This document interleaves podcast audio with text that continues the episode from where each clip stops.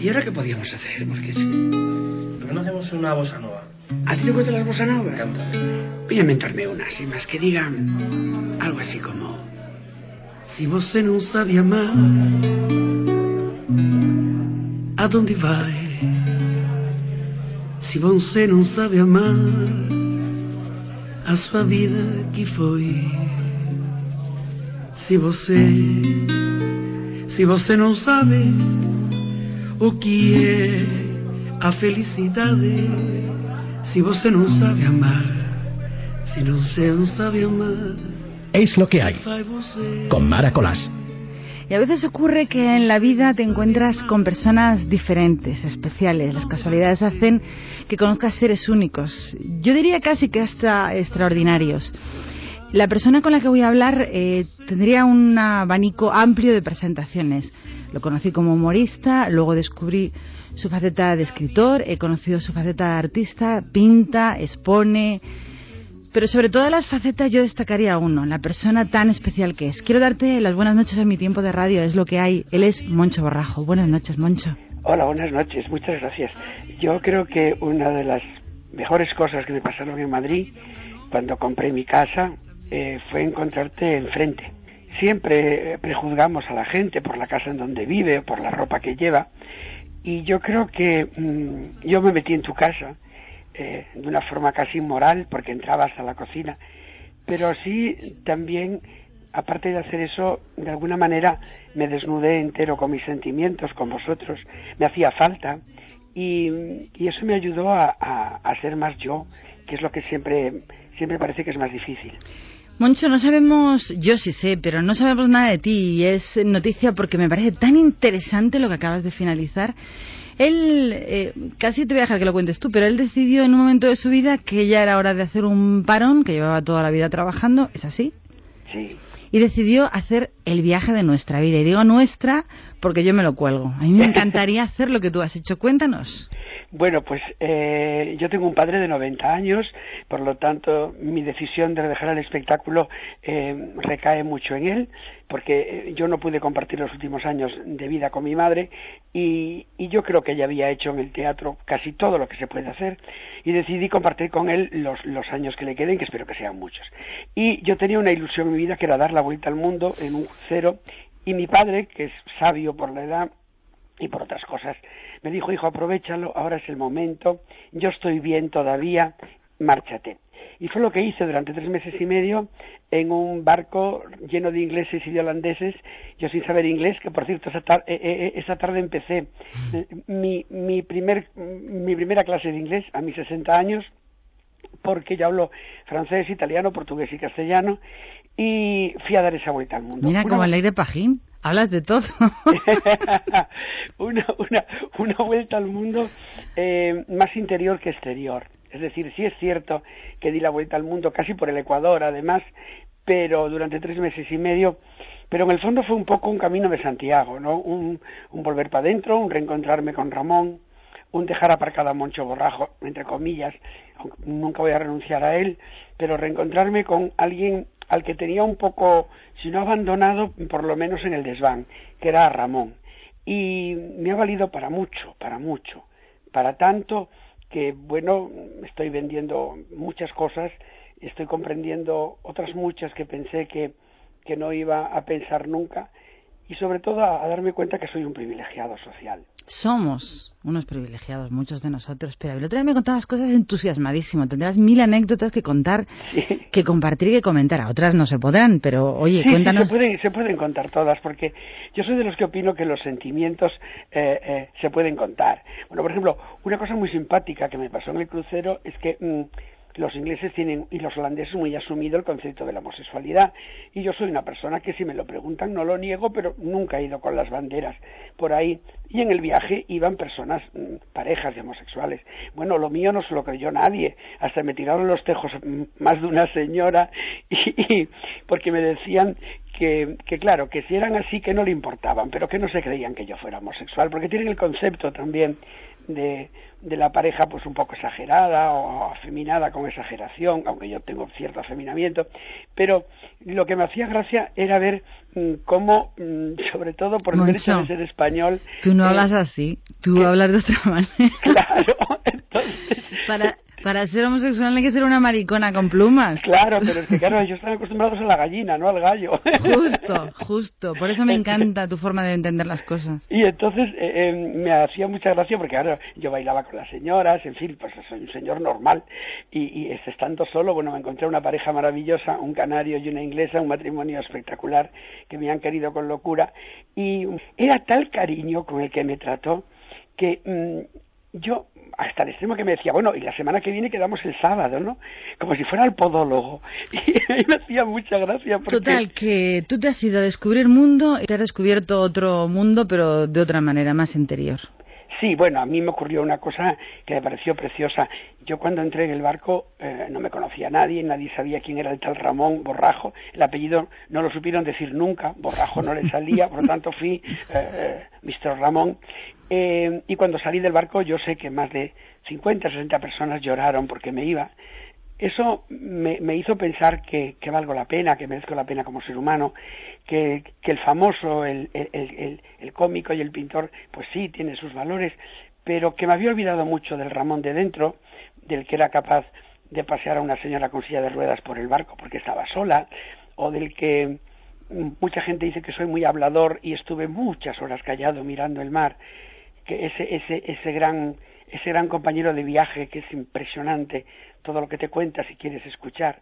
Me acordé mucho de, de mi bisabuelo, de mi abuelo y de un tío mío que se fueron a América en, en, en, aquellos barcos de los años 20. Yo me enteré hace poco que mi abuelo había estado en Nueva York y que había estado en Cuba y que mi otro y que mi tío Pato había estado en Brasil y me acordaba de ellos en aquellos barcos que se marchaban con una maleta de madera y casi nada dentro, nada más que ilusiones y como ahora su nieto iba en un crucero, ¿no? Y me hizo pensar eh, que a la larga éramos los gallegos inmigrantes, éramos los que nos íbamos por el mundo, uno más o menos de placer como era yo, otro obligado por las circunstancias, pero también de alguna manera yo iba obligado por circunstancias, por silencios, por sentimientos, por agotamiento de un Madrid y de unos medios de comunicación agotadores, y, y, y me di cuenta de que, bueno, era gallego, que lo asumía, que, que la emigración formaba parte de nuestras vidas, que qué valientes habían sido mis... mis ¿Ser gallego marca, eh, Poncho?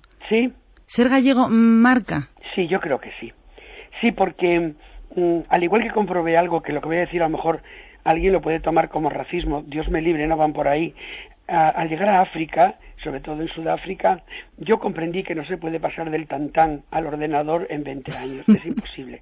es imposible. Hay algo, hay algo de, de bueno, nosotros nos está pasando, pero en sentido inverso, ¿eh? Vamos a pasar del ordenador al tantán en, ocho, en dos legislaturas. Sí, pero aquí hay un problema muy serio y es que eh, no podemos eh, hacer que alguien camine por un, por un alambre sin haberle enseñado a caminar por la acera.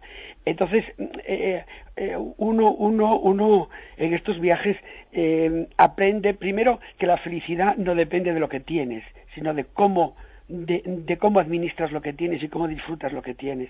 Yo en un mercado en Samoa, mm, además que les hice una foto, eh, vi a un matrimonio con tres niños vendiendo ocho naranjas, ocho que tenían encima de un trapo, con una felicidad y unas risas que, de verdad me dieron envidia porque decía, Dios mío, con qué poco, con qué poco se lo están pasando bien. Luego otra cosa que me, que, que me sorprendió es que en todas las islas del Pacífico el respeto por la mujer es espectacular. Es decir, el matriarcado sigue funcionando, pero a, a niveles de respeto hacia la mujer, un respeto tremendo por el mero hecho de ser madre. Y algo que, que, que es muy bonito y de la gente, coño, eso es de perogrullo. Bueno, puede ser que los niños ríen igual en todo el mundo, que las madres dan el pecho igual a todo el mundo, en todo el mundo, que los niños tengan ropita cara o vayan descalzos, su sonrisa es espectacular. Y tuve la suerte de no ver ningún niño con ojos tristes, cosa que me gustó, porque a mí el turismo de la pobreza nunca me ha gustado y nunca me interesa. ¿Te ha no llamado la atención algún país por alguna razón única? Dime, sí. ¿Te ha, ¿Te ha, llamado algún país la atención por algún tipo de razón especial? Dos, dos países fundamentalmente. Eh, Australia, que si me pierdo que me busquen allí. Qué envidia. Porque, porque es un país de una educación espléndida, una gente correcta, eh, las ciudades limpias. Sydney es espectacular de limpia. ¿Pasaste por Nueva Zelanda? No, a Nueva Zelanda no Ah. llegamos. Pero, pero puedo decirte que Australia, yo me quedé sorprendidísimo por la corrección, la amabilidad. Eh, bueno, luego es muy gracioso. Hay cosas como ver a los oficinistas ir con una bolsita donde llevan los zapatos y cuando salen de la oficina se quitan los zapatos elegantosos y se ponen dos san- sandalias de tiras, pues les encanta andar descalzos por todas partes. Pero sobre todo eh, eh, el respeto que tienen por sus cosas, ¿no? Por, su, por sus por, por su ciudad, por sus jardines, por sus trabajos. Y luego, y luego eh, evidentemente, el contraste es Dakar, donde el monumento que se hizo el presidente sobre una montaña que costó 28 millones de dólares o 27, está rodeada, esa montaña, que es una montaña falsa que él se inventó, pues está rodeada por un millón de personas viviendo en chabolas de un metro por un metro de plásticos y cartones. Eso, eso es inmoral. Y inmoral hasta el extremo de que en el barco se solía hacer una fiesta cuando se marchaba de- del puerto en la piscina y, y bueno, no se hizo, no se hizo porque ya, como decía un inglés, yo Te sé que deja el arreglo- corazón destrozado. Sí, dice, yo sé que no arreglo nada con no comer, con que no coma yo o no tome copas, no la van a tomar ellos, pero es que no puedo, tengo el estómago cerrado, ¿no? Eso, eso, mm, eso impone, impone mucho, porque es que además eh, comprendes que, que, que realmente estamos viviendo cuatro y están sobreviviendo miles.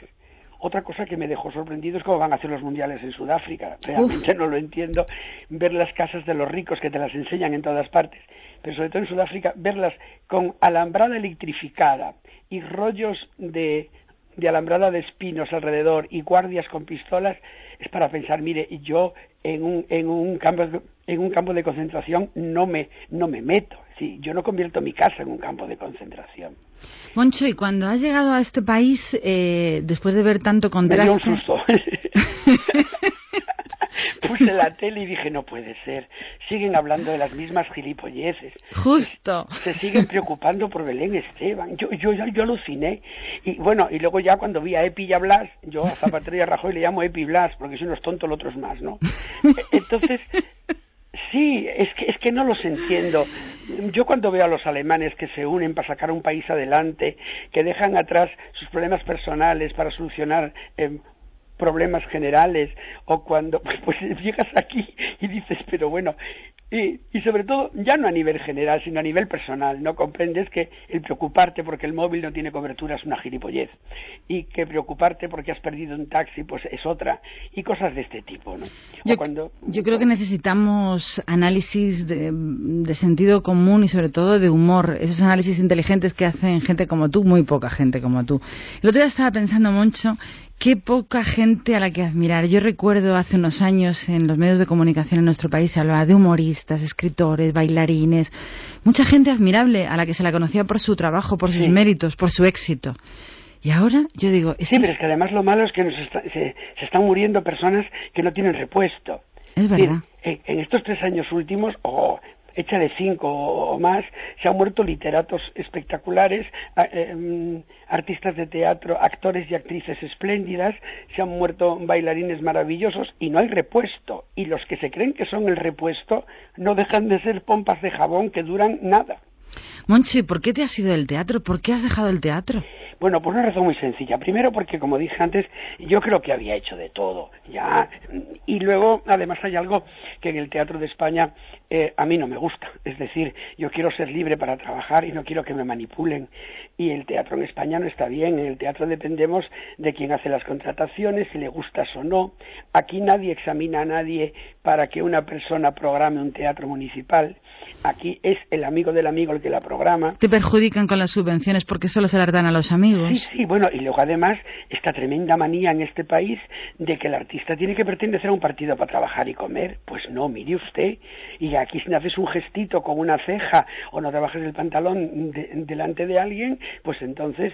Mmm, no eres querido. Bueno, yo te puedo comentar que en el año y medio que llevo fuera de, bueno, dos años desde Madrid y un año y pico desde que me despedí en Coruña, yo no he recibido una sola invitación más. Qué barbaridad. O sea, pero es que luego además hay algo que es muy curioso eh, yo sé que hay gente nueva en el teatro que está luchando y que está empezando. Por ejemplo, hay un gallego que está haciendo ahora el, la venganza de Don Mendo, hay otro cómico magnífico que hizo lo de lo, del espinete, en fin, hay gente que está ahí, pero que le sigue pasando lo mismo que a mí, es decir, que cuesta mucho remar. El anonimato y el silencio. Eh, en este país las verdades se pagan con el silencio. Como no te pueden atacar en nombre de la susodicha democracia, te silencian. Y no se dan cuenta que las verdades no se silencian y que el tiempo es el asesino de los mediocres. Caen y luego dicen, ay, ¿por qué caí? Chico, porque estabas construido sobre paja y barro. ¿Cómo no vas a caer? Y, luego, sobre todo, también, yo he dejado el teatro porque mm, he aprendido, o estoy en ello, de que la vida no vuelve para atrás y que a la puerta de la muerte hay que ir con la mochila vacía de cargas, hay que ir lleno de tequieros, de café con los amigos, como la tomaba contigo o, o, con otros amigos que tengo, y que hay que aprender que, que el tiempo pasa no a nuestro favor, sino en contra nuestra y a favor de los demás. Entonces, yo tengo un padre maravilloso con el que tengo que compartir mis días y, y tengo amigos ahora en Vigo con los que juego unas cartas normales una noche y soy feliz por aquella frase que dije cuando me retiré. Estoy harto de tomar champán con gilipollas, quiero tomar café con amigos es que había un momento en que las palmaditas en la espalda eran puñalas traperas. Me encantan las verdades que sueltas en cascada. Me gusta muchísimo escucharte, Moncho. Muchas gracias. Bueno, a ver si hago... Yo tengo muchas ganas de hacer un programa de radio nocturno aquí desde Vigo. Desde aquí, oye, aprovecho para pedirles a alguien que me escuche que me deje hacer un programa. Yo ya tengo hasta título, Borrajo Perdido. o Moncho Gusto, como quieran. Moncho Gusto. Pues me gusta, me gusta, me gusta la idea. Fíjate, aunque solo sea toques de melancolía con puñaladas al corazón, creo que hay eh, tema suficiente eh, dentro de lo que encierras. Hay un tema que creo que sigue funcionando, sin tener que recurrir a que, porque yo la idea que tengo es hacer un programa donde no llame el público para contar cosas, sino que me escriban en, mi página, yo les contesto, pero sí mm, algo que ya no se hace, eh, que es acompañar. A mí me gustaría hacer un programa para acompañar. He comprobado en este tiempo cuánta gente está sola en el crucero cuánta gente estaba sola, cómo necesitaba una charla, una mirada, una risa, cuánta gente mayor he visto mm, que se, van a hacer un crucero. Había una persona en el barco que eh, le había muerto el marido y antes de quedarse en Londres en una casa y que los hijos no fueran a verla, dice, me gasto el dinero en cruceros hasta que me muera, pero yo no me quedo allí encerrada. Entonces, la radio es la gran arma del siglo pasado y de este. De la compañía. Y, que no la, y que no la ha podido hundir la televisión es la gran compañera de los solitarios. Mi padre cuando era sastre la radio se ponía a las siete de la mañana y se apagaba a las once de la noche. Es un elemento con el que puedes trabajar estudiar vivir. Y sobre todo en una sociedad como la nuestra donde estamos siendo tantos los mayores de edad los que vamos hacia arriba y que desaparecen nuestras personas que más queremos. La radio es mm, esa fiel compañera que decía una emisora hace muchos años, pero de verdad. Entonces, y tiene algo muy bonito, es que tu físico no interesa, interesa tu voz interesa que, lo que cuentas y cómo lo cuentas. Pues ya sabes que la primera, el primer paso para conseguir los deseos que uno tiene es decirlo y desearlo con fuerza. Sí, sí, yo, yo con mucha fuerza no tengo problema. No, pero es que además es curioso porque a mí la noche me gusta y mm, la gente que la gente que me conoce un poco siempre dice que el moncho que habla en la radio como ahora estoy hablando contigo no tiene nada que ver con el moncho del escenario agresivo y fuerte. Eso es un moncho que yo me inventé que no se parece a mí en nada y tú lo sabes. Bueno la verdad es que yo creo que sí se parece a ti que el, moncho hay muchos monchos. Claro no pero es que me refiero que que el que, el, tierno no tiene nada que ver con el agresivo. Con el agresivo ese es el moncho que bueno que, que, escribe poesía sabes una cosa yo una vez fui a verte a Cleofas cuando eras el boom de Madrid. Sí y estaba en la primera fila. Sí. Y yo decía, verás cómo me insulte. Yo, yo estaba, nunca te lo he contado, nunca te lo he contado. y estaba diciendo, como me diga algo, como me llame gilipollas, se lo voy a llamar Joel. Y entonces me pasaste por alto, cogiste a la persona de mi derecha y me dijera, yo pensé, qué listo es. o sea, ¿cómo sabe con quién y con quién no? Hay olfato. Hombre, es que son muchos años. Hay personas que con la mirada están diciendo, métete conmigo, y otros están diciendo, por favor, no me digas nada. Eso, bueno, es puro empirismo, ¿no? Se Total. mil veces va a ocurrir la mil uno. Total, total. Pues hemos escuchado antes una de las canciones de tu disco, de tu creación, y ahora me gustaría, Moncho, aparte de con el deseo de que consigas el programa nocturno de radio de compañía Uf, estupenda y melancólica. Que me digas una canción que te encante, una canción que sea algo especial para ti, que te guste. Bueno, a mí yo hay una canción que me parece que además me representa mucho, que es Gracias a la vida, de Mercedes Sosa. Es una canción que la cantaba yo en la universidad con mi guitarra.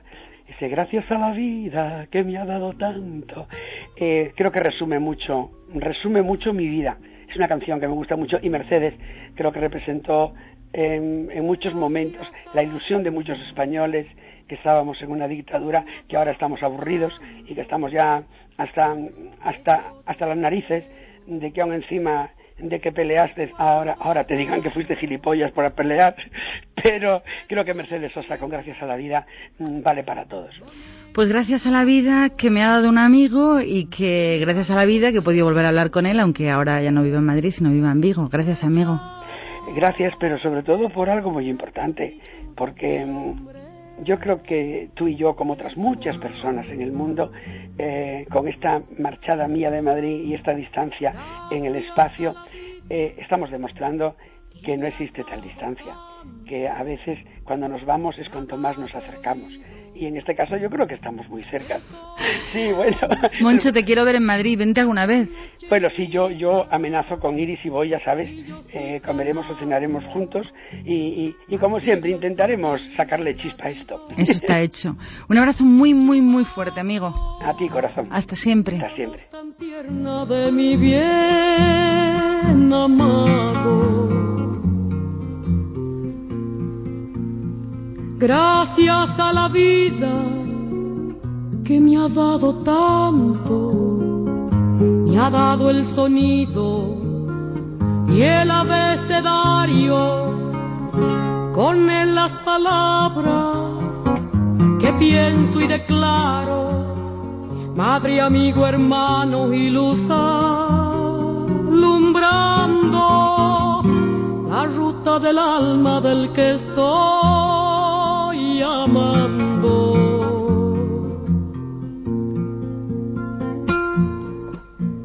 Gracias a la vida que me ha dado tanto, me ha dado la marcha de mis pies cansados, con ellos anduve ciudades y charcos, playas y desiertos, montañas y llanos, y la casa tuya, tu calle pillow